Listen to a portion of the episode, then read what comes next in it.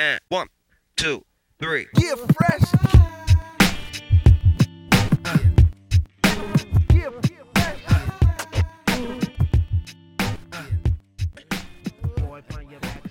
Buenas a todos y bienvenidos a un nuevo episodio del podcast de Cancha NBA, donde, como siempre, os traemos las mejores historias, noticias, anécdotas y curiosidades de la mejor liga de baloncesto del mundo. Si lo que estáis buscando es un podcast sobre NBA que vaya más allá y te cuente las mejores historias, Cancha NBA es tu sitio. Bienvenidos. And one, two, three.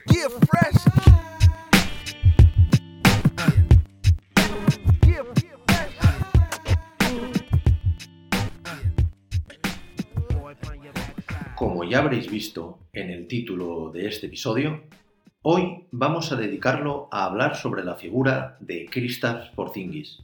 Pero no vamos a hacerlo simplemente contando su historia y repasando su carrera deportiva, sino que hemos decidido investigar a fondo su historia para poder profundizar en su figura, tanto a nivel de jugador como de persona, y haciendo especial hincapié en su complicada historia en la NBA, plagada de lesiones, como ya sabéis, y de constantes reveses que, al menos hasta el momento, le han impedido desarrollar todo su potencial como gran estrella. Y para esto tenemos el placer de contar en nuestro podcast con un invitado muy especial y que es una de las personas que mejor lo conoce actualmente.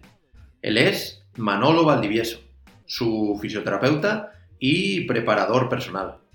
Le ha acompañado, Manolo le ha acompañado desde su etapa en la ACB en España y también luego en la NBA, en los New York Knicks, en el segundo año de Porzingis y ahora también en los Dallas Mavericks. Pocas personas pasan tanto tiempo con él y le conocen mejor, así que creemos que es el invitado ideal para contarnos su historia. En fin, muchas ganas de charlar un rato con él y ahondar en una de las historias de superación personal y también de mala suerte en forma de lesiones. Al final, Porzingis es para muchos un jugador único en toda la historia de la NBA. De hecho, por eso le llaman el unicornio. Hay muchísimas cosas que hablar con él, así que, como siempre, y sin más dilación, vamos con el episodio de hoy.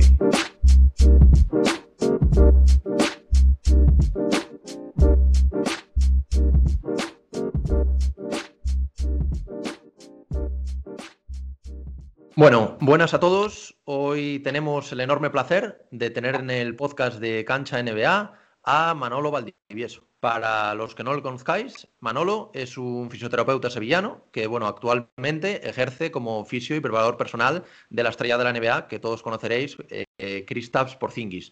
Y además de todo esto, también desempeña la función de Strength and Conditioning Coach de los Dallas Mavericks, actualmente en la NBA. Lo primero, Manolo, darte las gracias por dedicarnos un ratito de tu tiempo eh, para pasarte por nuestro podcast, que bueno, sabemos que tienes poco tiempo. Nada, hombre, a vosotros gracias por, por contactar conmigo. Para mí es un placer estar aquí. Y bueno, llevamos unos días a ver si lo cuadrábamos este año. Sí, sí. Está, está complicado este año con todo el tema de la pandemia. Está complicado porque hay- el calendario está comprimido y, no nos da respiro. Así que, bueno, ha, sido difícil, pero lo hemos conseguido. Bueno, muchas gracias. Eh, si te parece bien, Manolo, eh, bueno, me gustaría empezar un poco repasando eh, cómo ha llegado un profesional de la fisioterapia como, como tú y de la preparación física a ser el fisio personal de una superestrella de la NBA como, como es Porzingis. Y también, pues bueno, ir charlando un poco y comentando algunos aspectos interesantes como la manera de trabajar en los equipos NBA, cómo has vivido también el tema de las lesiones en Kristaps, cómo, lo ves ahora de cara a la, bueno, la lesión que ha tenido también hace poco. Y bueno, también me interesaría mucho conocer un poco ese lado personal de Porzingis y también cómo es tu relación con él, tanto profesional como también como, como personal.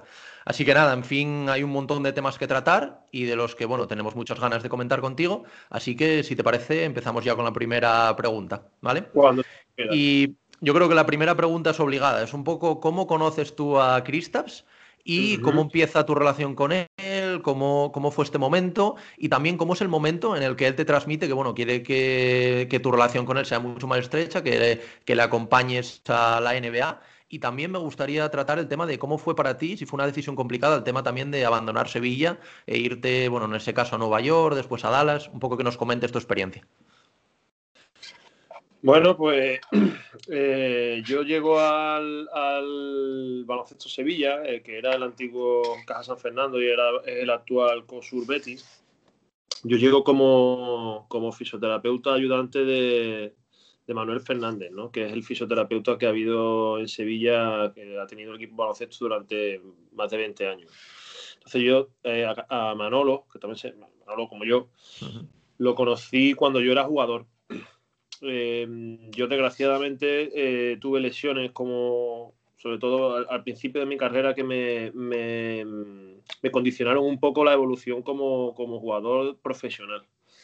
Y bueno, yo ahí conocí a Manolo, eh, por Manolo empecé a estudiar fisioterapia y cuando yo llego a Sevilla, de, de, después de haber terminado mi, mi, carrera como jugador y demás, en una charla coincido con él y él, la verdad es que fue muy cariñoso conmigo, se alegró mucho de verme, hacía muchos años que no lo veía y fue él el que me trajo al, al equipo. Entonces, al, el, yo, yo llegué como fisioterapeuta asistente, pero bueno, Manolo por motivos suyos personales y demás tuvo que abandonar el, el equipo y entonces me quedé yo como, como fisioterapeuta prácticamente sola, solo esa temporada. Y bueno, ese año era un año en el que jugábamos Eurocup, era un equipo muy joven, eh, veníamos con un, eh, teníamos un, propietario nuevo, un, un, propietario americano, un entrenador americano, en fin. Y la verdad es que entre, entre el staff y los jugadores se creó un vínculo bastante, bastante bonito y bastante, bastante chulo. La verdad es que lo pasamos muy bien. La primera parte del año fue horrorosa porque no ganábamos un partido, pero después durante la segunda parte de la temporada cambiamos de entrenador, vino Casimiro y la verdad es que ese año disfrutamos muchísimo. Y bueno, Chris eh, ese año tuvo algunos problemas físicos, no tuvo mucho, la verdad, eh, pero bueno, algún 15 de tobillo, en fin, él siempre, tú sabes, él, él, es un jugador que, le gusta tratarse, que le gusta cuidarse y, y, empezamos a tener la rutina de que después de los partidos él era el último en venir a mi habitación. En mi habitación siempre yo tenía la camilla y todo lo que necesitaba para tratar a los jugadores y casi siempre el último que llegaba era Chris. Y bueno, pues empezamos a tratar cada vez con más frecuencia y muchas veces nos quedábamos charlando y, bueno, y a partir de ahí, pues la verdad es que surgió un, una, al principio fue una relación profesional y bueno, luego a poco a poco, a poco, poco a poco, sobre todo en los últimos años, pues también tenemos nuestra relación personal porque bueno, pues somos amigos, ¿no? Y yo tenía la sensación de que Chris iba a querer tirar de mí en algún momento, porque en verano fui a verlo a Letonia, él tiene un campus en Letonia, me pidió que fuera y yo veía que él eh, físicamente no estaba en la, digamos, en... Yo veía que no iba en la dirección correcta, la verdad. Desde aquí, desde España, se, a mí me daba esa sensación, pero bueno, como yo no estaba trabajando con él cuando él estaba en sus primeros años en, en Nueva York, eh, y Yanis, que es su hermano y su agente, eh, después de su segunda temporada con los Knicks me contacta y me dice que, que si bueno, que si yo estaría interesado en irme con Chris en verano, que tenían que hacer, que tenían que prepararse para el Eurobasket, que era una temporada pues eh, muy importante para Chris y, que bueno, que lo ayudara un poco en la off-season ¿no? a, prepararse para esto. Y, nada, fui a Letonia, estuve con unos días y al poco tiempo él me dijo, oye Valdi, ¿tú te vendrías conmigo para Estados Unidos? Y yo le dije que, yo le dije que sí. En aquel momento fue un poco como tirarse a, ¿sabes? a la piscina sin agua, ¿sabes? Porque sí. entonces tuvimos una conversación breve en su coche y yo le dije, mira, tío, mmm, yo me voy contigo, pero bueno, tienes que entender, acabo de tener una niña, eh, tengo un buen trabajo en el Betis, eh, eh, yo soy sevillano y además que me gusta Sevilla, me gusta la Semana Santa, la feria, me gusta vivir allí, ¿sabes? Mi mujer llevaba 10 años trabajando en la misma empresa, en fin, nosotros teníamos nuestra estabilidad hecha como cualquier familia que acaba de tener un niño, en fin. Y yo simplemente le dije, mira, tío, yo no me voy a poner aquí a negociar para intentar ganar más o menos dinero. Yo lo que sí te pido es que si, si yo voy contigo detrás, como, como, yo, como yo le digo que soy Rigodó en la vuelta al mundo, ¿sabes? Eh, si yo voy detrás de ti, tío, pues mmm, haz que tenga como mínimo la calidad de vida que tengo en España, ¿sabes? y la verdad es que él me dio su palabra y así estamos, tío. No, no hemos tenido nunca un problema, la verdad. Yo voy con él donde él necesita. eh, intento que tenga su, su parcela, lo que es la parcela suya física y demás, que estén todas las piezas en orden. Y la verdad es que él cuida de nosotros, con lo cual hasta el momento la verdad es que eh, estamos contentos. ¿sabes? Ojalá estemos así durante mucho tiempo. O, o sea que tú, por, por lo que, por, por lo que he entendido, al final, cuando, cuando él te llama, él ya estaba en Estados Unidos, estaba jugando en los Knicks. Y tú, cuando fuiste ahí, o sea, tú, tú, tú estuviste con él eh, cuando ya estaban los Knicks o ya cuando él se fue a Dallas. No, yo empecé con él cuando, eh, después de su segunda temporada en los Knicks, empiezo yo con él ese verano. Él juega el Eurobasket, luego empieza la temporada y en el mes de febrero la jugada esta que hace el mate y cuando Sí. cae le cae eh, ante Tocumpo en la rodilla y un- una jugada fortuita justo le, le, le golpea la rodilla y le rompe el cruzado. Entonces, pues eh, ahí, pues imagínate cómo era la situación, ¿sabes? En, en una ciudad como Nueva York, con, con la situación que teníamos con la franquicia, en la que Chris pues prácticamente no, no tenía mucha confianza en, en el staff y, y, bueno, la verdad es que ahí pues, pues nos tocó pues andar por el desierto durante un año y medio. Em, la verdad es que fue un año duro, sobre todo, bueno, para mí fue duro para él, pues, pues imagínate, ¿sabes? Y en mitad de esa rehabilitación es cuando se produce el trade a Dallas. Entonces, él todavía estaba fuera de las pistas, pues todavía no estaba, no estaba preparado para, para volver a, a la competición. Entonces, pero aún así Dallas lo hace un traspaso por él y yo voy con él de Nueva York, ven- vengo a Dallas y al- a la semana Dallas me propone eh, colaborar con ellos en la franquicia. Entonces, por decirlo de alguna manera, el 75% de lo que yo hago en mi día a día se lo dedico a, el tiempo se lo dedico a Chris y el resto pues colaboro con ellos, eh, con, sobre todo con jugadores que tienen algunas peculiaridades, por ejemplo Boban, Ujú. eh, JJ Barea, que está en la CB, también fue uno Sí. de los jugadores que trabajaba conmigo, que venía de una lesión de una ruptura del Aquiles. En fin, jugadores que quizás tienen alguna peculiaridad un poco más, pues son los que a mí, Sí. además que son los que me gusta realmente, ¿sabes? Que, que entonces, pues, y, y desde que yo llegué eh, se cambió un poco el sistema de, no, no, no por mí, pero, pero cambiamos un poco, los maps cambiaron un poco el sistema, la metodología de trabajo y pasamos a, a individualizar más el trabajo y a dividirnos los jugadores. Entonces se aumentó un poco el staff y como que cada uno se encarga de, de- de cuatro jugadores.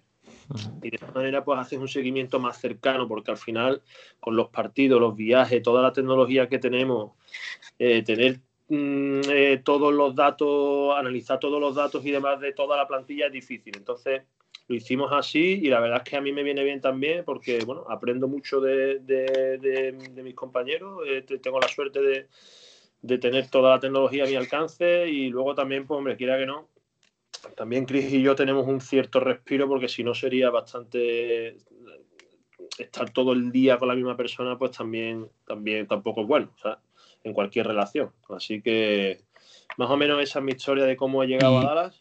Una, una pregunta a raíz de esto que comentas del, del trade de Porzingis. eh, tengo entendido que, que los Knicks, bueno, trabajan de una manera bastante diferente a Dallas y de hecho Sí. los, los Knicks no te quería, bueno, no te querían ni a ti ni a nadie que fuera fuera de la organización, entiendo, ¿no? Entonces, si nos puedes comentar un poco, o sea, un poco cómo, cómo era tu trabajo cuando él estaba en Nueva York y en qué se diferencia del de Dallas.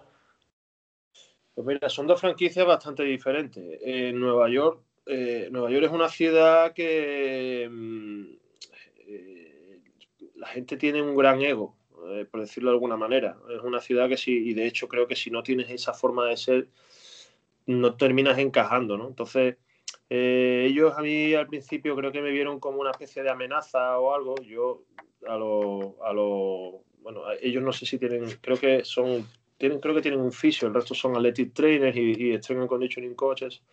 Yo se lo dije dije, mira, yo no vengo aquí a ser el, fisioterapeuta de los Knicks. ¿eh? Eh, yo no tengo interés en, en- quitarte a ti el puesto. Yo vengo aquí a, hacer un trabajo distinto, a ayudaros a vosotros y al final, si el jugador está en buenas condiciones, es bueno para todo el mundo. Entonces, y bueno, ellos no, no estaban muy abiertos a colaborar. Ah, el primer año yo no podía entrar en el, en el facility, en fin, entonces eso nos dificultaba el trabajo, aunque bueno, Chris en, en el edificio en el que él vivía teníamos un gimnasio con piscina, con pista de baloncesto, en fin, el edificio era tenía un gimnasio muy bueno, ¿no?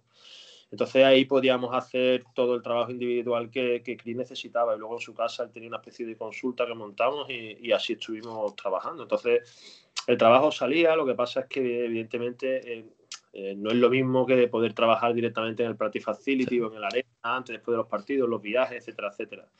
Dallas es una franquicia que tiene a Casey Smith como el director de toda la parcela física y médica. Es un hombre muy. tiene mucha experiencia y es un hombre muy afamado aquí en Estados Unidos. Eh, y yo con Casey, la verdad es que conecté desde el principio. Él está, tiene una forma de ver las cosas más eh, eh, open-minded, ¿sabes? Como tiene la, la mente Entonces, ellos también tenían a- al osteópata de Dirk Nowitzki, que, que es alemán, que de hecho sigue trabajando con nosotros. En fin, ellos estaban más acostumbrados a, co- a cooperar o colaborar con otro tipo de profesionales externos a la franquicia y demás. Entonces Casey habló conmigo, me lo propuso, yo le dije que sí y a partir de ahí, pues en lugar de trabajar, yo no trabajo en la parcela médica, por decirlo de alguna forma, con el resto de jugadores, solo con Chris. Eh, lo que sí empecé a trabajar en la parcela de, de la prepara más en la preparación física, mm, con Jeremy Holsopel, eh, la- la- y, y que es mi compañero, en- entre comillas, es mi jefe. Eh, y bueno, y con Jeremy también encajé desde el principio. Al final, él, él es la persona más cercana con la que tengo que trabajar ahora. Ha sido nombrado recientemente Strength Coach del año pues, en la NBA. Es un, y la verdad es que es un profesional espectacular. Yo la verdad es que tengo, he tenido mucha suerte porque he trabajado con muy buenos profesionales y Jeremy es uno de ellos, del que yo aprendo y me nutro. Y la verdad es que en ese sentido la experiencia está siendo bastante buena, ¿sabes? Y un poco volviendo a lo que comentabas antes, el tema de, creo que fue febrero de 2018, que fue cuando el tema de la lesión, cuando le cae Yanis encima de la rodilla. ¿Cómo vives tú el momento y también cómo vive un poco Cristas? Porque al final un jugador tan joven, también con sus características de cómo, cómo- es él físicamente, tiene que ser complicado. Entonces, si nos puedes contar un poco cómo fue este proceso, cómo lo, cómo lo vivisteis ambos. Pues mira, yo estaba sentado ese partido con, con mi mujer, con mi hija y con Martin, su hermano, uno de, bueno, uno de sus hermanos. Ujú. Estamos sentados en segunda fila, además, ese día. Y tal como Chris cae, pues la jugada- eh, en las primeras filas no se ve muy bien, pero tal como él hace la jugada y cae, yo lo primero que pienso es se ha roto el cruzado. Por la forma en la que cae y demás, y no, y no, no lo había visto bien, pero luego enseguida una persona que me enseñó la repetición y dije, el cruzado se ha roto. Entonces, eh, yo cojo y entro para, para la zona de vestuario y tenía un coche esperando para llevarlo a hacerle una resonancia magnética en el momento. Entonces yo voy con Chris, voy al hospital, él está haciendo la resonancia y ellos tienen lo típico, hay un monitor que están viendo cómo va saliendo imagen y demás. Y yo ya me vuelo que algo pasa. Entonces yo le pregunto al médico, el médico no, no me responde, en fin, nos dice, no, hay que ir de vuelta al Madison, tal, y cuando llegamos al Madison, la verdad es que mm, fue una situación desagradable porque yo ya sabía que, me imaginaba que Chris había roto el cruzado, Em, a mí me echan del vestuario, una cosa que fue surreal, cuando además Chris dijo que, ¿no? que, él- que si, bueno, dijo, mira, si me, va- me vais a decir algo, ya se lo dec- que nos lo decís a los dos, se lo decís a Baldi Ujú. también, y estaba, bueno, estaba el presidente de los Knicks, el director general, la doctora, en fin. Fue una, fue una, una situación bastante desagradable. Y luego, pues imagínate, toda la prensa, Nueva York, todo el, el drama que siempre hay en torno a los Knicks. Y, y la verdad es que eso, por decirlo de buena manera, no, no ayudó mucho a que la relación fuera, fuera la más, eh, bueno, es la que es, ¿no? Pero no, no, no, no, no fue de gran ayuda, por decirlo de alguna forma. Entonces, en ese sentido, Chris, pues tuvimos que plantear la rehabilitación del cruzado mm, por nuestra cuenta. Sí. Eh, elegimos al cirujano que fue David Calche, que es un cirujano de Nueva York súper afamado, eh, que la verdad es que es como el Michael Jordan de la cirugía, por decirlo de alguna manera. El tío tiene, tiene una, una gran fama y una gran reputación. Entonces, bueno, elegimos a David Couch, la cirugía salió muy bien. Y a partir de ahí pues nos planteábamos, Chris se quería volver a Europa, eh, yo le decía que se tenía que se esperase un poco, que, le vamos, que íbamos a darle un par de meses tranquilos en, en Nueva York, que tampoco íbamos a poder avanzar mucho si nos íbamos, por si, en fin, yo quería, yo quería, yo quería estar allí por si, por lo que pudiera ocurrir. Sí. Y luego, pues, a mí se me ocurrió la idea de contactar con el Madrid. Contacté con el Madrid, con los fisios del Madrid, eh, a los que yo conocía. Ese año ellos habían tenido a, a la lesión de Yul y la lesión de, de eh, Kuzmich, creo que sí, que era el otro chico que, se, que tenía, eh, estaba haciendo la rehabilitación del cruzado. Ellos nos abren su- sus instalaciones y llegamos a Madrid. La verdad es que fueron dos meses y algo que estuvimos en Madrid donde avanzamos muchísimo. Ellos nos ayudaron mucho. Samu, que es el, el, el fisio que ellos tienen, Javi Barrio, con el que yo hablo muchísimo, Juan Trapero, que es el preparado físico, esos tres, que además son profesionales como la copa de un pino, además son buenos tíos, se volcaron con nosotros, eh, nos dieron cierto soporte, no, no- nos nutrimos también de su experiencia, en fin, tú sabes que cuando tienes una lesión pues te, te actualizas, ¿no? Siempre, Sí. siempre te... Entonces eh, nos quitamos un poco del drama de Nueva York también, de las fotos, los periodistas, la gente, la bulla y nos centramos en la rehabilitación. Pero bueno, fue una rehabilitación muy larga en realidad. Nosotros lo planteamos con calma, queríamos, como decíamos, bulletproof. Eh, nosotros siempre hemos dicho a prueba de balas, ¿sabes? Y, bueno, la verdad es que de, esa rodilla es que ahora se recuperó estupendamente, no le ha dado ningún problema. Fue todo en la dirección correcta y, y la verdad es que en ese sentido estamos muy contentos. Eh, es es que ta- también, también lo que, lo que he leído es que eh, un jugador de su tamaño, creo que son 2.21, eh, que, es, que se- una lesión de este calibre, no había un precedente antes al final, porque sí que es verdad que lo había, sobre todo en el fútbol, podía haber, pero claro, jugadores de 1.80 que no tiene, no tiene nada que ver con, con su físico. Claro, es que el, el- el- yo, por ejemplo, cuando tengo una, tengo una reunión con, eh, antes de irnos, los Knicks nos dan una especie de, tenemos una reunión y, y el staff médico de los Knicks me dan como una especie de timeline, ¿no? Como, como dónde debe estar el jugador en cada fase de la rehabilitación. Y yo les digo, digo mira, es que eh, sinceramente no me voy a guiar por esto porque eh, la mayor parte de los estudios que se hacen son en personas, pues eso, en, en futbolistas amateurs de la universidad de donde, en jugadores de voleibol, en- en- no se hace, nadie hace investigaciones con, con All-Star de la NBA y, y- y la, y la peculiaridad de Krista es, eh, pues bueno, su físico es su mayor peculiaridad, ¿no? Entonces, Mm. eh, unas palancas muy largas, eh, muy móvil, eh, muy ágil, muy rápido para su estatura, entonces eh, pues había que tener otro tipo de cautela y en ese sentido, pues bueno, nosotros como Kepi decía que estábamos haciendo el Kepi Protocol y en realidad el ¿no? Y yo se decía, decía, ¿cuándo tengo que correr? Pues tío, pues no sé cuándo tienes que correr, sé cómo tienes que estar para empezar a correr. Ya. O sea, no sé cuándo vas a empezar, pero sí sé cómo quiero que estés para que empieces a correr. Igual que cuándo voy a volver a jugar. Ya veremos, pero para que vuelvas a jugar tienes que estar así, así, así, así, así y así. Y así lo hicimos. Entonces, la rehabilitación nos ha ido bien. En- La verdad es que en ese sentido estamos muy, muy contentos, pero claro, era, como dicen los americanos, era un challenge, era un reto, ¿no? Y había mucha gente que era que era mm, pues negativa y escéptica Sí. a la hora de la rehabilitación de KP pues mira tío se ha recuperado o sea, eh, ahora se ha lesionado tuvo una lesión por desgracia tuvo también por otro Sí. contacto directo tuvo una lesión en, en la otra rodilla y ya está a- al nivel previo a, a la lesión que nosotros con la tecnología que tenemos tenemos la capacidad de ver cuando un tío está realmente em, nosotros diferenciamos lo que es el return to play con el return to perform. Entonces, Ujú. el- el- la vuelta a competir o a jugar es una cosa, la vuelta realmente a, a que un jugador esté a su nivel previo competitivo es otra.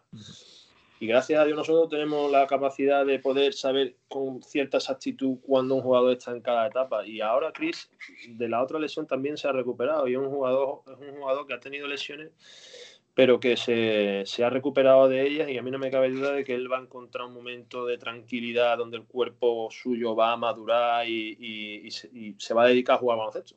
Que es lo que tiene que hacer. Y, y a raíz de esto, eh, bueno, he leído también que también cambiasteis pautas alimenticias, creo que, que incluso una cosa que me hizo bastante gracia, que contratasteis a la chef de Bradley Cooper, ¿puede ser? Creo que, que lo he leído. Que, que al final también, también es muy importante el tema de la alimentación, sobre todo en, en deportistas de alto rendimiento. Entonces, si nos puedes hablar un, un poquito de esto, que sí que es verdad que me hizo, me hizo especial gracia por lo del tema de Bradley Cooper, pero bueno, que, Pues mira, te, te, te voy a explicar cómo fue aquello. Eh, cuando Chris se rompe el cruzado, decimos, bueno, mm, eh, sobre todo además con la, con Estados Unidos, con la comida rápida, Sí. una ciudad como Nueva York, en fin. Yo digo, mira, tío, tenemos un Ferrari, perdona, te- tenemos, tenemos un Ferrari aquí, pero no le estamos echando el mejor combustible, ¿sabes? Ujú. Entonces nos pusim- pusimos a pensar, que Chris tenía un doctor en aquella época que conocía a, se llama Christine, que efectivamente creo que después estuvo con Chris un tiempo, volvió con Bradley Cooper y ahora monta su propia empresa. Eh, Ujú. eh, efectivamente, era la chef de Bradley Cooper y la contratamos y la verdad es que Christine era fabulosa en todos los sentidos, porque yo no he visto una persona eh, medir más eh, qué nutrientes hace falta para una comida, tener más eh, variedad de recetas, o sea, la variedad que esa mujer hacía de todo tipo, de unas combinaciones de comidas peruanas con asiática, con tal. Y, ahí fue cuando realmente empezamos a echarle cuenta a, este tema. Luego cambiamos de médico, porque es verdad que Chris siempre ha estado muy interesado en, y yo, bueno, yo he empujado en esa dirección y Chris ha, ha sido siempre proactivo, ¿no? En ver cómo funciona su organismo, cómo responde al esfuerzo, cómo responde al estrés, cómo responde al descanso, los alimentos, en fin. Eh, Y, y empezamos a hacer pruebas y test y, y bueno, al final fuimos investigando hasta que dimos con el que es su médico ahora, que, que para mí es, es un, no sé, es, difícil explicarlo, pero la medicina de la que este hombre habla casi que es diferente a la medicina que nosotros de usuario que conocemos. Entonces, ahí profundizamos bastante más en conocer exactamente cómo reacciona Chris ante el esfuerzo, la comida, los alimentos, el descanso, etcétera, etcétera. Y ahí hilamos todavía más fino. Entonces, pues la verdad es que Chris cambió, ha cambiado sus hábitos. Él tiene unas pautas de, que vienen del- del- de su médico y del staff que tiene su médico. Y ahora tiene otra chef en casa distinta a Christine, porque Christine, como te digo, ya no está con nosotros. También es cierto cuando llegamos a Madrid, en Madrid, eh, Samu, que, que es experto en psiconeuroinmunología, es, es un fisio que tiene en Madrid, que es muy, muy sabio y muy experto. Samu nos dio una serie de pautas porque había una serie de factores y una serie de signos que a mí no me terminaban de convencer de cómo estaba respondiendo Chris. Eh, de trabajar con haciendo, haciendo ayunos intermitentes, en fin, limitando una serie de alimentos y, y vimos una, una evolución muy favorable en los meses que estuvimos allí con cambiando cuatro cosas. Y eso fue quizás esa, quizás esa fue la primera piedra así que pusimos realmente que llevamos hasta, hasta ahora. Pero sí, como te digo, como te digo, es verdad, tuvimos a Christine, que es la H de Bradley, fue la H de Bradley Cooper. Y, Es que, es que lo, lo leí y me hizo gracia, pero bueno, aparte también. es, es gracioso, es gracioso. Sí, y sí, además habla, hablaba muy bien de él y, Sí, y- sí, sí, sí. eh, Sí, por eso también quería eso, resaltar un poco el tema de la nutrición, que hay veces que también se deja un poco aparte y vamos, para un deportista de- del nivel de Cristas es, es importantísimo. Sí, nosotros, nosotros la manera también depende un poco del atleta y del deportista. Hay deportistas que te dicen, mira, tío, yo entreno, pero a mí déjame de. ¿sabes? Yo tengo mi vida, me gusta comer así y Chris en ese sentido es una persona muy que colabora mucho y él es muy proactivo. Él quiere estar siempre leyendo, buscando cosas en internet, a veces que me viene con algunas cosas, mira, he visto esto, tal. Y yo, tío, Chris, pues yo creo que eso no, no lo veo, ¿sabes? O, o, o no, hay veces que, que tiene razón y que, y que tiene alguna idea y, y empezamos a probarlo. Entonces, pues con Chris al final yo, eh, y, y yo siempre lo digo, digo, tío, estamos, ya no solo Chris, sino en la NBA estás hablando de los mejores atletas del mundo prácticamente. Entonces, para tú realmente ayudar a un tío de esto a, a- a conseguir un poquito, tienes que, tienes que tener controlados muchísimos pe- pequeños detalles, ¿sabes? Que a la, a la larga todas estas pequeñas cositas suman. Entonces ya no solo la nutrición, es la nutrición, es el control de carga, es el trabajo que haces en el gimnasio, son los tratamientos de fisio, el, el tema del recovery, eh, en fin, el tema del sueño, la hidratación, en fin, es que son, es que son muchos pequeños detalles que al final hacen un todo que sí que hace que el, que el deportista rinda más, ¿no? Así que mm, sí, la nutrición para nosotros es una pieza fundamental. De hecho, tener un chef privado bueno en Estados Unidos es algo bastante caro, pero, pero mira, tío, para nosotros es importante. Estuvimos en. Madrid, tenemos un chef también, en Letonia tenemos también chef, o sea que para nosotros es una pieza fundamental. Vale, y ahora yéndome un poco también por el tema más un poco físico, ¿vale? Porque al final lo que comentábamos antes, por Zingis, por sus características, pues es un jugador complicado de trabajar físicamente, entiendo. Ya que al final, lo que tú comentabas también antes, a pesar de que tenga un gran tamaño, es un jugador que al final, por sus características pues, y la manera también de jugar en la NBA actualmente, pues necesita eso, rapidez, explosividad. Y bueno, supongo que trabajar todo esto en un hombre tan alto como él será complicado. Entonces, lo que me gustaría un poco hablar ahora contigo, que nos contases, es si nos puedes comentar un poco cómo, cómo es su día a día de entrenamiento, eh, tanto también con el equipo como personal. O sea, cómo sería un día, por ejemplo, no sé si de partido, a lo mejor otro de que no sea partido, cómo haría él. Y también me gustaría aprovechar para que me comentases el tema de los entrenamientos de movilidad, porque sí que es verdad que hicimos una, una entrevista hace unas semanas con, con Pere Gallego, eh, que es el, agente de, de Serge Ibaka, y nos comentó que él le daba mucha importancia también un hombre, un hombre grande como, como Serge. Entonces quería, quería saber qué importancia le das tú al tema de los entrenamientos de movilidad, que a veces no, quizá no se le da tanta importancia, pero, pero por lo que hemos visto sí que puede tenerla en un jugador tan grande como, como Cristas. Pues mira, eh, te voy a diferenciar un poco de lo que es durante la temporada de lo que es la postemporada. Ujú. porque el trabajo es, es bastante diferente. Y también te digo que hay que aquí hay que individualizar mucho. Eh, Chris es una persona que necesita trabajo de gimnasio, eh, pero no enfocado como la gente piensa a la hora de ganar musculatura, porque yo siempre digo que eso es lo más sencillo. Cualquiera va al gimnasio, o sea, yo voy al gimnasio, mi padre yo lo pongo a entrenar y en, en ocho semanas, comiendo bien y demás, vas a ver cierta evolución, si quieres ganar, si quieres poner los bíceps grandes, o sea, eso no, no, ¿sabes? no es Sí, algo que sí. sea realmente mm, complicado. Eh, pero claro, eh, hoy, hoy día tenemos que ver la, la peculiaridad que tiene el juego y la peculiaridad individual. Entonces, la peculiaridad individual. Entonces, el juego ya sabemos cómo es. No es como hace 15 años que las posiciones, las posesiones eran más largas, se movía menos la bola, había mucho más poste bajo, los jugadores eran más pesones. eh, y la gente dice, estos tíos jugaban 82 partidos al año ¿no? y no se lesionaban. Y dices tú, porque es que el juego era completamente distinto. Es que hoy día el ritmo es tan alto, se corre tanto, que ahí es donde aparecen las lesiones. Entonces, eh, en ese caso, pues el jugador tiene que estar, pues como tú dices, ligero, móvil, rápido, ágil, en fin. Eh, la peculiaridad que tiene Krista es que a Chris le hace falta un trabajo de fuerza, de fuerza y de potencia. Eso, eso significa que él, con el menor peso posible, tiene que ser capaz de desarrollar la mayor fuerza posible en el menor tiempo posible, básicamente.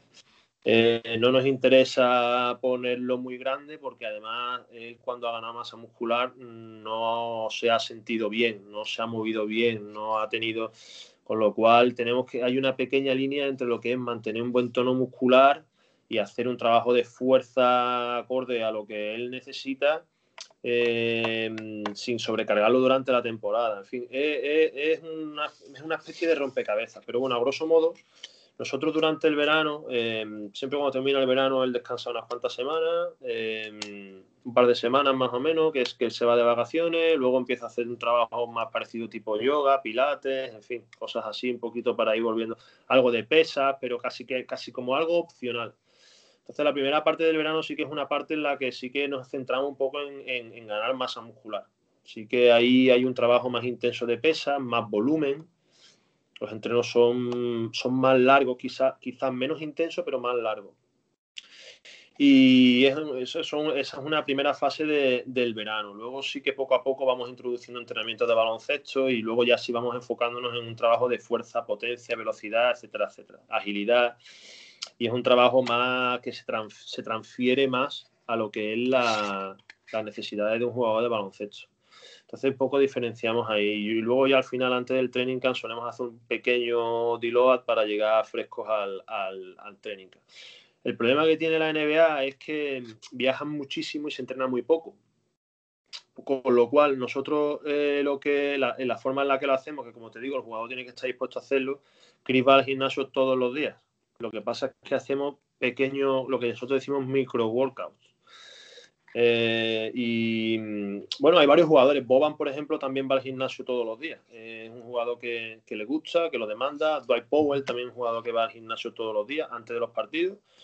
Entonces, incluso antes de los partidos hacemos una pequeña sesión de fuerza y en función pues de lo que de lo que de las necesidades de cada jugador pues hace una se, se incide más en una cosa u otra. Por ejemplo, Boban es una persona que es tremendamente fuerte pero tiene el problema de, de, la movilidad. Pues con Boban eh, hacemos más hincapié en eso.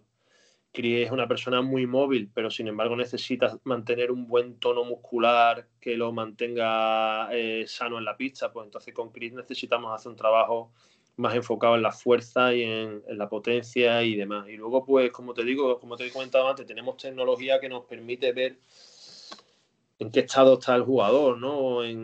Eh, en cuanto a su velocidad contráctil, por ejemplo, en cuanto a su capacidad de salto, vemos ahí la fuerza y la potencia que, desarrolla un jugador. Entonces, el entreno va muchas veces enfocado, también, eh, eh, dirigido un poco en función a, lo que, a los datos que obtenemos de, en este caso, de la force plate, ¿no? Que hacemos test, por ejemplo, nosotros hacemos un test que le hacemos test a los jugadores todos los partidos antes del partido hacemos un test que dura nada, 30 segundos, pero nos da muchísima información y eso pues nos dice un poco en qué estado físico está el jugador y, enfocamos el entreno a algo más explosivo o a saltos o a fuerza o en fin, a un trabajo excéntrico ya. Eh, pero bueno, un, un, día normal de Chris, por ejemplo, esta mañana, esta mañana hemos tenido meeting con, con el entrenador a las doce y media, o sea, con los entrenadores para, para ver el partido. Y antes de eso hemos estado en el gimnasio, hemos estado haciendo un trabajo de fuerza para, para un trabajo preventivo de lesiones para sus rodillas y luego hemos hecho un poco de cardio, que antes de los partidos a él le viene, le viene bien sudar un poco, ha hecho un poquito de cardio, una cosa corta, pero para, para estar activo hoy, luego hemos estirado, en fin, hemos hecho un poco un trabajo de movilidad y de estiramientos y, y luego ya ha ido a la charla y ya está preparado para el partido. Y ahora antes del partido pues hacemos una primera, cuando llegamos al partido, eh, hacemos movilizaciones, eh, yo le repaso prácticamente todas las articulaciones de, del cuerpo, hacemos un trabajo de, de, de, terapia manual, donde hacemos unas técnicas articulares y de movilidad.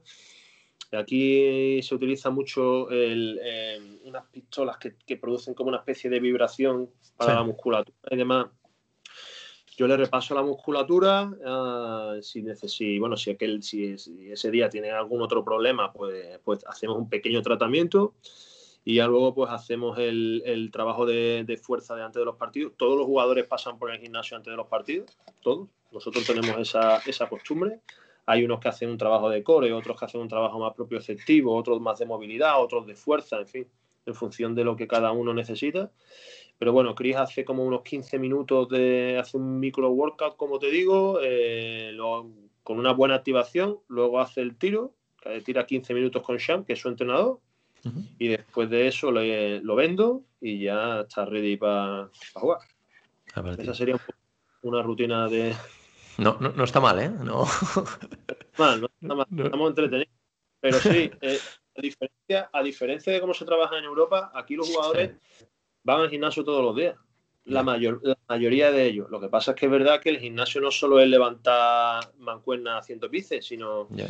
ahí cada uno tiene su, su, sus cualidades o, su, o sus mm, puntos débiles y en función de eso pues hacemos un trabajo enfocado en una dirección u otra, pero trabajo de gimnasio todos los días, todos los días. O sea que Como mínimo, eh, eh, esa es, esa es, un poco la, la, diferencia que ves tú también, un poco entre trabajar en, en, Europa, como tú trabajaste en España, y un poco en la NBA, ¿no? Más tema gimnasio, más preparado, también supongo más tecnología, quizás. La diferencia, hay muchas diferencias. Eh, eh, eh, empieza mucho en, que, en, en, en, dónde se enfoca el trabajo. Aquí en Estados Unidos se piensa que la mejora del equipo parte por la mejora del jugador. Entonces, no hay entrenamientos eh, colectivos como en Europa, porque el, el calendario no te da respiro, juegas un día sí, un día no. O sea, este año con el COVID, un día sí, un día no. Con lo cual, Sí. el día que pues, haces un pequeño entreno mínimo, sí lo haces. Pero, sin embargo, sí que se hacen muchos entrenos individuales. Se hacen, se hace mucho trabajo individual, de tiro individual, de técnica individual, de gimnasio, de, entonces está todo más individualizado. Es cierto que los staffs son muy largos, con lo cual son mucho más grandes, con lo cual sí te permite eso, te permite individualizar más en un jugador. Eh, pero esa es la principal diferencia. Y luego la, la- la cultura de trabajo que tienen los jugadores en la NBA mm, no la tienen los jugadores europeos ahora mismo. Es decir, el jugador europeo está acostumbrado a, a entrenar dos horas por la mañana y dos horas por la tarde. Pero no está acostumbrado a ir al gimnasio todos los días. Eh, yo ahora, por ejemplo, eh, con el calendario tan apretado que tenemos en la NBA, digo, hostia, la de tiempo que yo tenía para preparar a un, a un jugador para un partido. Juega un partido a la semana. Entonces, eh, yo creo que ahí en Europa todavía falta, falta un pasito, sobre todo impulsado por los entrenadores. Los entrenadores yo creo que están tienen la mentalidad todavía de quiero hacer mucho trabajo en la pista, quiero hacer mucho trabajo colectivo. Y poco a poco quizás se va a ir eh, yendo más a la mentalidad americana de menos tiempo en la pista colectivo y más tiempo individual para cada jugador. Pues el que tiene que hacer dribbling, hace dribbling, el que tiene que hacer tiro, el que tiene que hacer posto de bajo, el que tiene... Y eso aquí en Estados Unidos, eso aquí en Estados Unidos sí se, sí se hace. Y, la- y luego ya te digo, la mentalidad del jugador, el americano, el jugador americano está todo el año entrenando. El verano, los off-season son cuatro meses, si no te metes en playoff, cinco meses, pero son cinco meses que está el tío levantando pesas, su entrenador particular de tiro y de tal. Y en verano los jugadores evolucionan mucho. En, en Europa el jugador pues generalmente se va de vacaciones, hace algo, pero no, no, no como aquí. Aquí se- yo creo que en ese sentido los jugadores tienen esa mentalidad. Y además si no lo haces es que la liga te, te, Ya. te- te expulsa. O sea, el Ya, nivel ya. competitivo es tan alto que los jugadores que no, está, que, no, que no hacen eso generalmente no duran mucho, no duran mucho en la liga. Vale, Mm. y ahora me gustaría también comentar un poco el tema de lo que hablabas antes, después de, la, de esa primera lesión. Eh, luego, cuando en Dallas se vuelve otra vez a lesionar, que bueno, volvió ahora creo en, en enero, ahora en el Ujú. 2021. Eh, ¿cómo fue este momento? Porque yo creo que también tiene que ser un poco complicado, tanto para ti como para él, después de pasar la lesión que, que ya pasasteis vosotros juntos, al final volver otra vez, que creo que se rompió el menisco de la otra rodilla, me parece que fue. Eh, ¿cómo, cómo, cómo vivisteis esto? ¿Cómo le afectó también un poco a él psicológicamente? ¿Cómo, cómo, fue, cómo fue este proceso? Hombre, pues fue un proceso, pues imagínate, tío, te pega, te pega rehabilitando un cruzado, eh, juegas un año que vienes de una lesión, un equipo nuevo, parece que no, pero, pero a Chris al principio también le costó trabajo volver a competir y volver a sentirse bien, entonces llegamos a la burbuja donde estaba haciendo 30 puntos por partido, vuelve a ser el KP que que queríamos y primer partido de playoff en un rebote, creo que fue en el primer cuarto. Yo noto que le dan un golpe en la rodilla, lo veo cojeando, termina el partido y, y- y nos quedamos así un poco preocupados. Tal. Al día siguiente, eh, al día siguiente no podía extender la rodilla. Entonces, claro, le explora la rodilla, ves que hay un problema hacemos una resonancia y efectivamente vemos que hay un pequeño daño en, la, parte externa, ¿no? De la compartimento externo de la rodilla y, y bueno, dijimos, mira, tío, vamos a, vamos a trabajar el día de hoy. Y estuvimos todo ese día, el día entero estuvimos trabajando. Intentó hacer bicicleta por la mañana, lo metí en el gimnasio, a ver si sudaba, lo traté por la tarde, lo metí en la piscina y, y en un momento se le desbloqueó la rodilla y la verdad es que fue un alivio fue un alivio instantáneo ¿no? entonces la rodilla se le desbloquea al día siguiente juega el segundo partido de, de playoff lo hace decentemente bien el tercer partido lo hace bastante bien aunque perdemos y, y hay un momento en el que en el que la rodilla dice hasta aquí hasta aquí no a- a- hasta aquí ya, ya no puedo más ya empezó a tener volvió a tener molestias ya la rodilla daba signo de él tenía él refería signo de, de inestabilidad tal y ya fue cuando decidimos pararlo y bueno, ya tuvo que, que repararse quirúrgicamente el menisco. Al final, pues, tío, las lesiones siempre vienen mal, ¿sabes? Eh, pero bueno, Está claro. o sea, no hay nunca un momento bueno para un jugador para lesionarse, ni a principio de temporada, ni al final, ni, ni en mitad, ni- siempre por algo, por una cosa o por otra. Este año la, la, la, la- el- el- la complicación añadida ha sido el COVID, Sí. que la temporada, si nosotros, mm, la NBA parecía que iba a empezar la temporada en marzo, con lo cual, con lo cual dijimos, bueno, tío, de aquí a marzo tienes tiempo para operarte y recuperarte con tranquilidad. Y no, adelantaron al final de marzo, se fueron a diciembre, adelantaron ahí unos cuantos meses y la verdad es que luego, sin, sin que el equipo esté entrenando, es lo que te decía, nosotros decíamos, bueno, tío, para que tú estés a, a tu nivel previo a la lesión, necesitas estar en la pista de baloncesto, ¿sabes? Pero si el equipo no entrena, es que vas a tener que empezar a jugar un partido sin estar realmente al 100%, ¿sabes? Que es que es una... eh, es- eh, no es lo óptimo que se, que se debe que se debe de hacer. En un mundo ideal no, no deberías de hacer eso, pero claro, es que si el equipo no entrena, pues es que al final con lo cual, pues bueno, Chris ha empezado la liga en una situación un poco, bueno, no como nosotros queríamos, pero gracias a Dios ahora mismo está donde queremos, ahora mismo está moviéndose muy bien, está jugando bien, él no tiene molestias, con lo cual, pues mira, tío, la verdad es que estamos, estamos contentos. Vale, pues eh, me gustaría también, aprovechando esto que comentaste, lo del tema de la burbuja, que me comentaras un poco cómo, cómo fue tu experiencia, también un poco la experiencia también de, los Mavericks, cómo, cómo es ir a la burbuja, porque bueno, yo lo vi desde fuera, sí que es verdad que vi varios blogs de jugadores un poco para ver cómo era por dentro, pero yo creo que quién mejor como tú, que estuviste ahí para decir, a contarnos un poco cómo, cómo fue esto, que fue también para ti, pues encerrarte ahí, no ver a tu familia también. Entiendo que, que no solo para los jugadores, también para todo el staff médico, todo el personal fue, fue complicado. Entonces, si nos puedes comentar un poco la experiencia. Pues mira, eh, la experiencia es... Tengo, tengo un buen recuerdo de la burbuja, la verdad, pero no volvería a hacerlo. Así, pero no por nada, sino porque no quiero estar tanto tiempo fuera de casa, ¿sabes? Para, mi, fam- para mi mujer y para mis hijas fueron dos meses de- de difíciles, ¿no? Entonces, bueno, eh, yo creo que la NBA no pudo organizarlo mejor, sinceramente.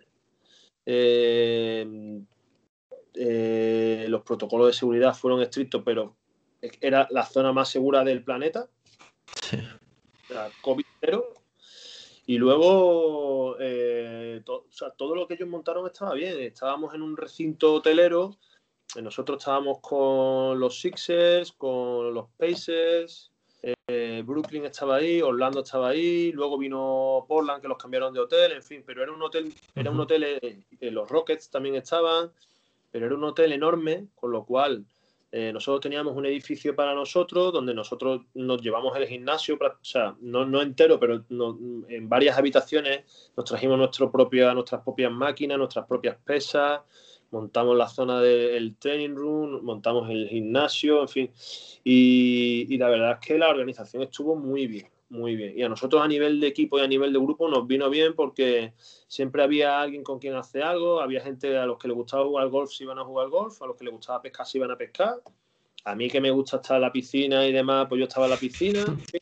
Con lo cual es como, para nosotros como grupo nos vino bien. Yo creo que el equipo estaba, eh, el equipo estaba muy unido, muy unido ahí. Y, y- y nos vino bien. La burbuja fue algo positivo para, para la franquicia. Luego el staff estaba muy reducido.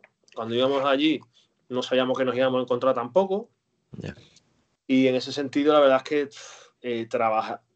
Yo trabajé esos dos meses muchísimo porque es que siempre tenía algo que hacer. Eh, y, ya te digo, si reduces un staff con una plantilla NBA en una burbuja donde al final estás todo el día en el trabajo, pues, pues trabajamos bastante. Pero fue positivo, fue una experiencia, fue una experiencia chula, fue chula, sí. Yo tengo un buen recuerdo de la burbuja. O sea que estuvo bien, pero lo que tú dices, que no, no volverías. Pero yo por mi situación personal ¿no? y Sí, familiar. sí, no, está claro, está claro, está claro. sí. eh, mi mujer al final, nosotros no somos americanos, entonces estamos Ya, en sí. Dallas, no, no es como está en Sevilla, ¿sabes? Y mis hijas son pequeñas, tengo una con dos años y otra con Ya. cuatro, entonces, tío, pues yo cuando volví eh, las vi cambiar, ¿sabes? Entonces, Ya, no, está claro. eh, además eso tienes que añadirle que durante el año estás casi todo el tiempo de viaje también. Y luego llega el verano y me tengo que ir a Letonia, con lo cual al fi- y al final yo soy muy familiar, a mí me gusta muchísimo estar con mi mujer, me gusta estar con mis hijas, lo que más me gusta en el mundo. Entonces, eh, otra burbuja, vamos, que creo que no se va a dar, pero, No, no. pero si se da este año, yo ya dije, mira, yo voy unos días, me vuelvo, nos turnamos, lo que sea, pero, Ya. pero yo hacerme allí más de Vale, y eh, bueno, ya te voy, a, te voy a hacer un par de preguntillas más por no tampoco quitarte mucho más tiempo. Sí que me gustaría Ajá. saber un poco qué te parece los Mavericks como franquicia. Un poco también saber cómo, cómo fue la adaptación de, de Kristaps a, a ella. Y también me gustaría saber si conoces personalmente a Mark Cuban, porque bueno, tiene, tiene bastante, bastante fama de bueno, ser de los, de los mejores de, de toda la NBA. Entonces, que me hables un poco de la franquicia. Y luego también en relación con esto, si me puedes contar también un poco eh, con los jugadores que te has trabajado, que has comentado el tema de, de Boban, de, de Barea el año pasado antes de que se marchase a la CB. Entonces, un poco por, poco por saber, así a grandes rasgos, cómo, cómo es la franquicia de Dallas. Pues voy a empezar por Mark. Mark es un tío muy cercano y muy risueño, es simpático, es carismático. La verdad es que Mark Cuban en ese sentido es, es- es- es lo, que, es lo que él transmite eh, y lo que se ve de fuera es como es Mark. Le gusta además que la gente lo reconozca, sale en la tele, en el Shark Tank, en fin. Sí. Eh, es, es una persona así, ¿no? Eh, tiene, es carismático. Y luego Mark, yo creo que es un hombre muy leal a quien le es leal. Entonces, es una franquicia que, que rota muy poco a, a- a su staff y a, su- y a sus trabajadores, ¿no? Si Mark te considera parte de la familia, tienes que hacerlo bastante mal o tiene que pasar algo Sí. raro para que básicamente. Entonces, eh, la verdad es que con nosotros Mark se ha portado muy bien desde el minuto uno. Eh, con- conmigo personalmente eh, me, me- me dio la bienvenida y además que lo sentí de verdad, que no fue algo eh, de cara a la galería, sino que fue, fue así. Luego es muy generoso cuando pasó lo de la, lo de la eh, cuando tuvimos que hacer la cuarentena, nos dijo, mira, mando unas pesas a cada uno, o queréis una bicicleta, o eh, luego cuando estábamos en la burbuja eh, nos, dio la- nos dieron los más, nos dieron la opción de, de tener algún tipo de ayuda para nuestras mujeres, si queríamos pues eh, alguien que fuera a casa a limpiar, o, o, ¿sabes? cosas así, ¿sabes? Entonces Sí, sí. es un- eh, son detalles que, que, que, que, que Se molan, valoran. tío, se valora, se valora. Entonces, eso en cuanto a Mark. La franquicia, pues bueno, yo no tengo trato realmente con el front office, ¿sabes? No, no, no sé exactamente, no, no, no puedo tener una opinión realmente de ellos. Si te digo que lo que son mis compañeros son, son grandes profesionales.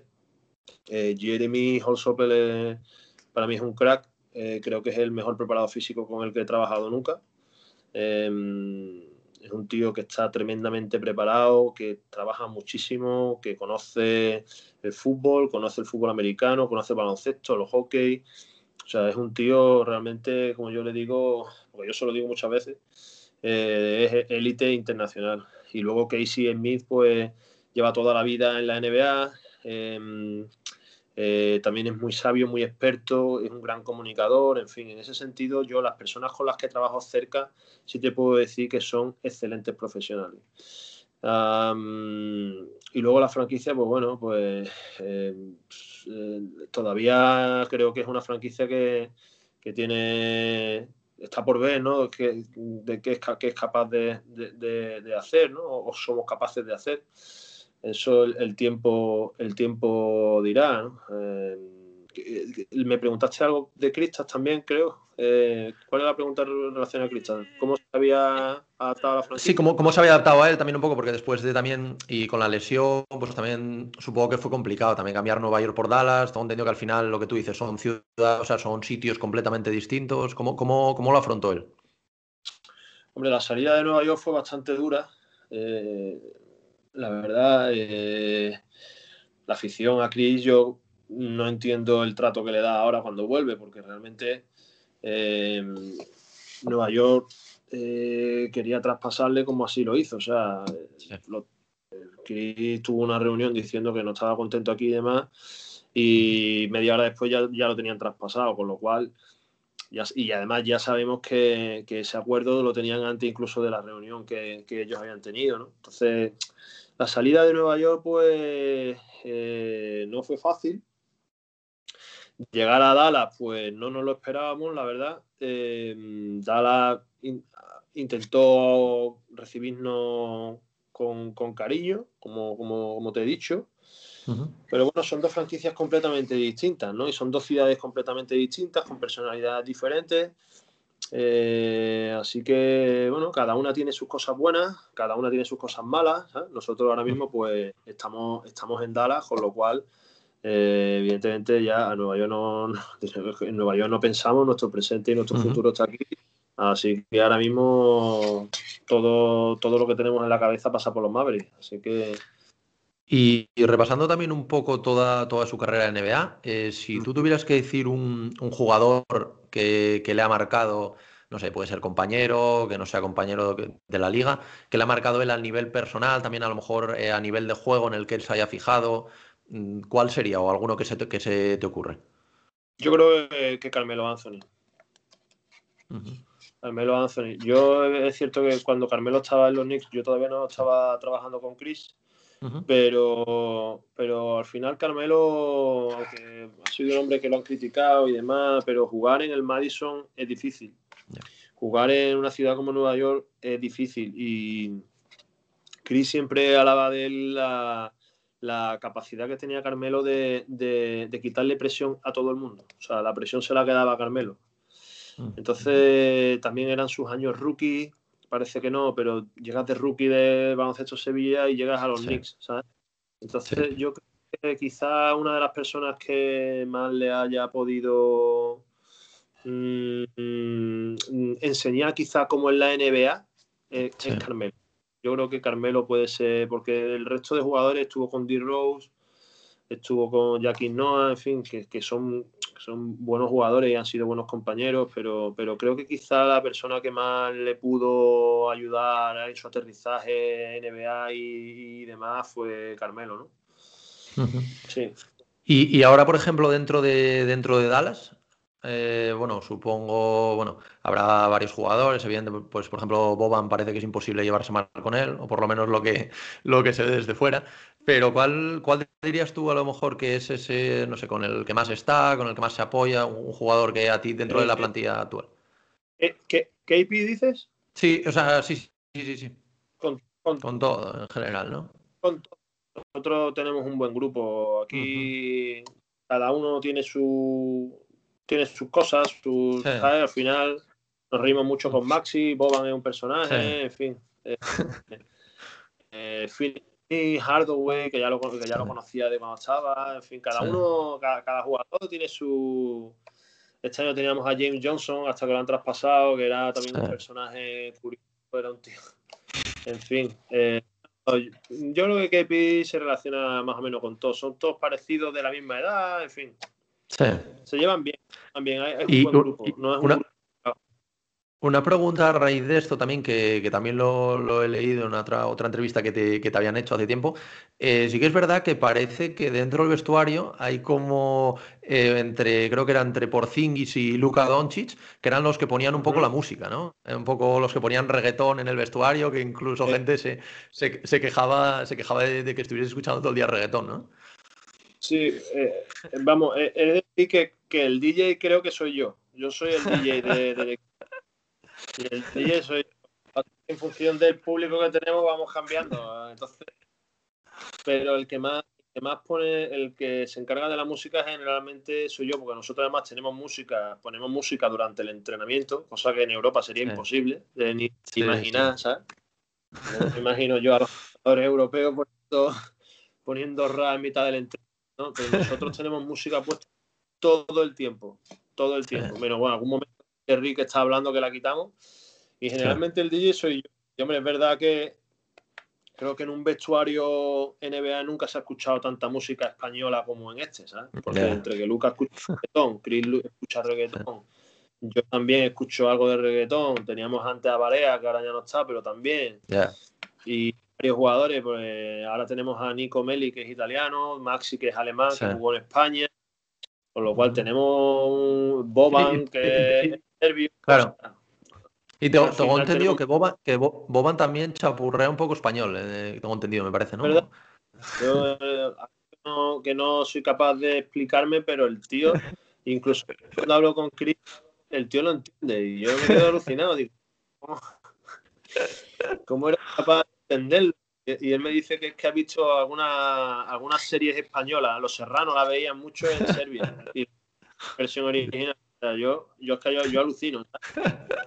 Pero es verdad, Sí, sí, verdad, claro. Boban, Boban, algo de español eh, chapurrea el tío, sí. Sí, sí, es que lo, lo había leído y me hizo bastante gracia, porque digo, joder, si ya es personaje o por lo menos transmite eh, como, como es él, encima ya, si encima chapurrea lo ves hablando encima con un poco de acento sevillano, ya tiene que ser la leche eso. Mm. Pero bueno. Pues Y luego, bueno, eh, por un poco por ir finalizando ya, para no robarte más, más tiempo, eh, quería preguntarte un poco también por, por tus sensaciones, por, por un poco tú, eh, el tema de llevar tanto, bueno, tantos años, los, ah, no sé cuántos años llevas ahora mismo fuera de Sevilla, ¿cuánto, Cuatro. cuántos llevas? Cuatro años fuera de Sevilla. años. ¿Cómo, lo llevas? Me refiero, echas también de menos, supongo que tendrás familia en Sevilla. Eh, ¿cómo lo llevas también tanto tú como, como Kristaps? Porque también tengo entendido que él se quedó enamorado tanto de España como de Sevilla y que ¿Verdad? incluso tú, bueno, supongo que a lo mejor pues dentro de unos años pues seguramente te gustaría volver, como, como, es, como es obvio. Entonces, por saber un poco ya para finalizar cómo, cómo lleváis esto y qué, qué supone para vosotros al final estar alejados de familia. Pues, pues mira, te, te digo, a mí eh, yo tengo claro que tarde o temprano voy a volver a Sevilla. Eh, no quiero no quiero pegarme toda la vida viviendo en Estados Unidos. De hecho, no, no me veo viviendo toda la vida aquí. Eh, bueno, mientras la carrera de Chris él siga en activo y, y nosotros sigamos trabajando bien y él quiera que yo siga trabajando para él, pues creo que voy a estar con Cristian, ¿no? Pero bueno, luego en verano siempre vamos para allá, yo conservo mi, mi apartamento allí, en fin, mis, mis padres, mi- la familia de mi mujer, mis amigos, todos son de Sevilla, entonces, y además es que a mí me gusta vivir en Sevilla, o sea, yo soy villano y me gusta mi ciudad y me gusta mi, mi forma de vida allí, lo que pasa es que yo las condiciones que tengo en Estados Unidos es Claro. que... mm, bueno, yo sí sé que habría, ha- habría mucha gente que, que sería reacia a hacer lo que yo hago, porque tampoco es fácil. O sea, vienes de fuera hablando, tengo- yo tengo que hablar inglés constantemente. Eh, quiera que no, tío, es un mundo, imagínate si es un mundo competitivo la NBA, ¿sabes? A mí fácil tampoco me lo han puesto. Y, y, y estás fuera de tu zona de confort, por decirte de alguna manera, ¿sabes? Al final, es verdad que en Estados Unidos están muy acostumbrados a que haya gente de todos sitios, pero bueno, no dejas de ser de fuera, ¿sabes? Ya. y no hablar idioma igual que ellos, en fin. Entonces, eso pues parece que no, pero también es algo que llegas a la NBA, como yo llegué, llegué a los Knicks, ¿sabes? Pues, tío, al final. mm, yo siempre he tenido bastante confianza en lo que sé y también he sido bastante humilde en lo que no sé. En lo que no sé, mm, he intentado no meterme, he intentado no tener mucho ego a la hora de, de decir, no, Chris solo trabaja conmigo. Nosotros hemos Sí. colaborado con, de- con otros fisios, con otros con médicos, con otros preparadores físicos, en fin. eh, creo que eso me ha ayudado a mí también a ganarme la confianza de Chris, ¿sabes? porque él ve que yo quiero lo mejor para él, independientemente de si tengo que ser yo la persona que lo haga o que sea otra. ¿sabes? Pero, hombre, trabajar fuera de España y fuera de Sevilla y demás es duro. Y luego mi familia, yo tengo la gran fortuna de que mi mujer se adapta absolutamente a todo. Ella conmigo va donde sea. Mis hijas son bilingües las dos ahora. De hecho, una es americana, una, una nació en Dallas, vaya. Y bueno, para nosotros a nivel familiar, pues es un proyecto que tenemos. Al principio fue una apuesta, porque evidentemente la situación con la que nos fuimos no es la que yo tengo ahora. Fue una apuesta, yo aposté por Chris, mi mujer dejó el trabajo, yo dejé el mío. Nos fuimos a Riga primero, ¿sabes? Que no nos fuimos ni a, ni a Nueva Sí. York, luego a Nueva York. En fin, nos hemos movido muchísimo, las lesiones de por medio, en fin, luego Chris firma el contrato, que parece que no, pero nos da una tranquilidad a todos y la franquicia de Dallas joven empieza a trabajar, eh, quiere que trabaje con ellos, en fin, que la situación ha ido mejorando poco a poco. Pero que yo me veo en Sevilla en algún momento de mi vida, Seguro. seguro. Lo que no sé es ni cuándo ni a qué me voy a dedicar cuando me vuelva, pero, pero, pero que volveré a Sevilla lo tengo casi, casi, casi al, al mil por cien de, de lo y, lo- Vale. y después, y con respecto a Crista, es verdad que Crista Mm. eh, fue, fue muy joven a Sevilla, conoce Sevilla, le encanta España. Eh, es que al final se vive mejor en España que en Estados Unidos. O sea, Sí. la, la cultura, la forma de vida, la, la- la comida, nuestra, nuestros hábitos, en fin, Sí. se vive mejor. Yo sinceramente lo pienso. El problema que hay en España es que no hay oportunidades y, y hay pues menos, menos dinero. En fin, no es lo mismo trabajar con Luca Doncic con Porzingis que, que, que trabaja como trabajaba yo antes. En fin, es que el prestigio que te da, o sea, hay mucha, pero lo que es vivir bien se vive mejor en España. Entonces, Chris eso lo tiene claro. Él, él- él cuando se retire, él siempre me dice que va a tener una casa en España.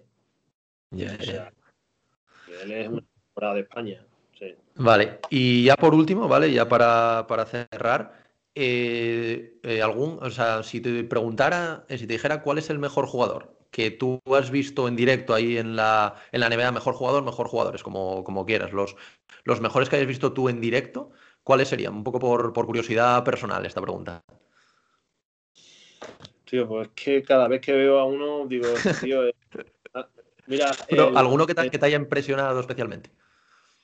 Mira, me impresionó mucho LeBron la primera vez que lo vi.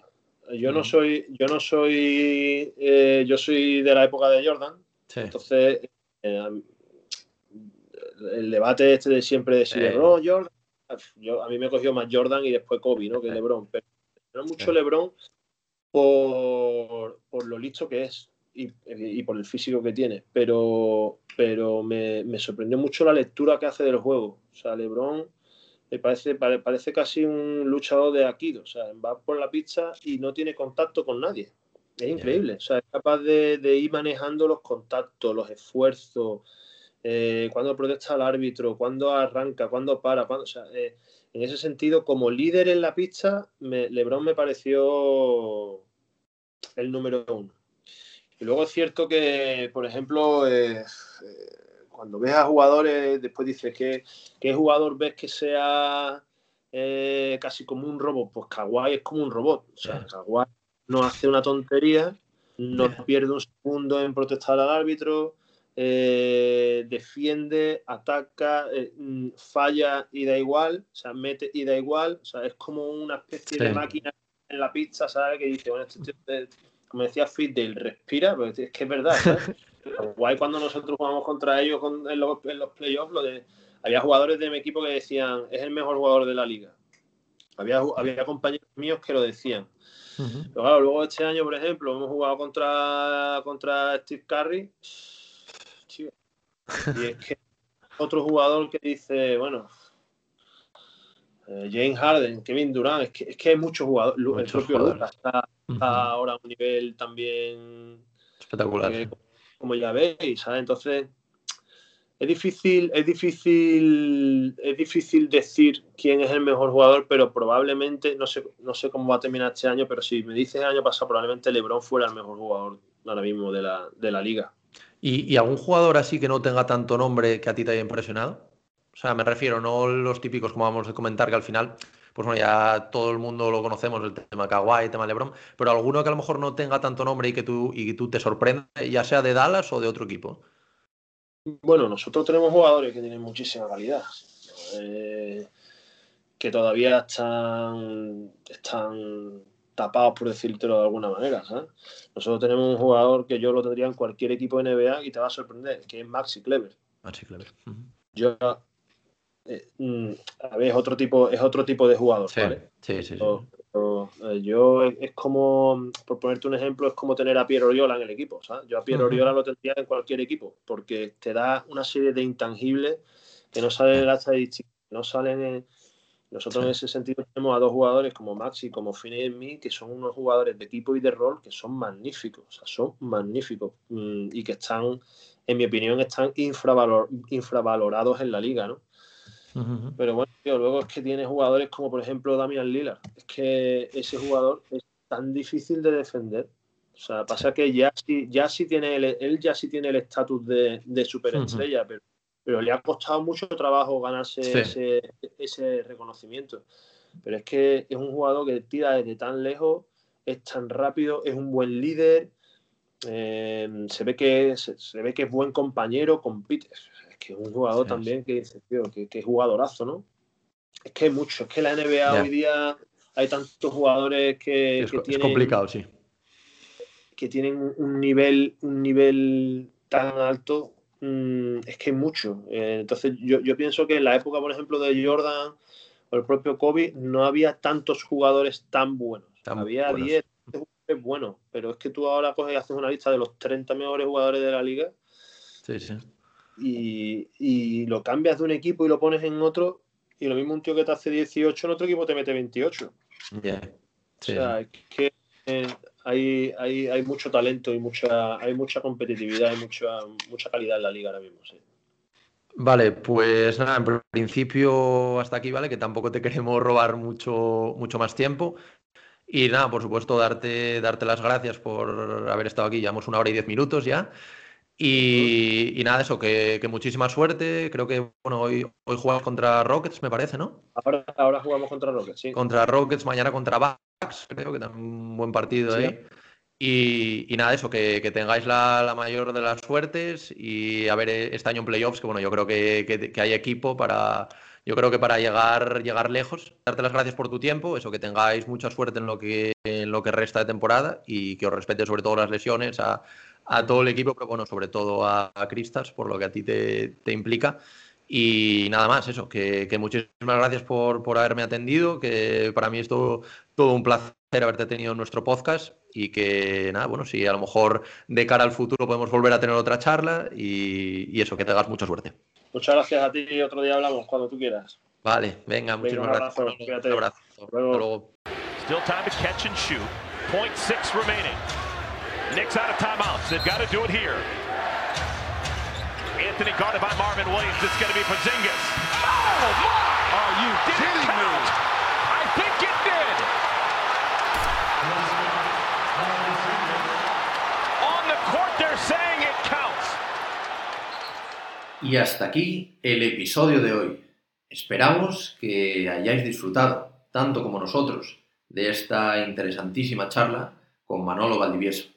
Hemos repasado toda la historia que les ha llevado a unirse en la NBA, el paso por las dos franquicias, las lesiones, sus expectativas de cara al futuro y también profundizado en su personalidad y en aspectos de la franquicia en la que se encuentra actualmente. Seguimos trabajando en este formato de podcast en el que invitamos a distintas personalidades de referencia en el mundo de la NBA y que pensamos que pueden aportarnos grandes historias para nuestro podcast. Es ya la tercera entrevista y la verdad que estamos muy contentos de cómo están saliendo. Las próximas semanas traeremos seguramente al canal a más invitados que creemos que pueden tener historias muy interesantes que contarnos y que creemos que pueden ser de vuestro agrado.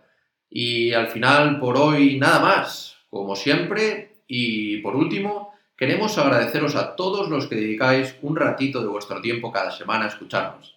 Para nosotros es increíble ver el apoyo que nos vais dando, ya que poco a poco somos más y más suscriptores en nuestros canales y cada vez tenemos más comentarios.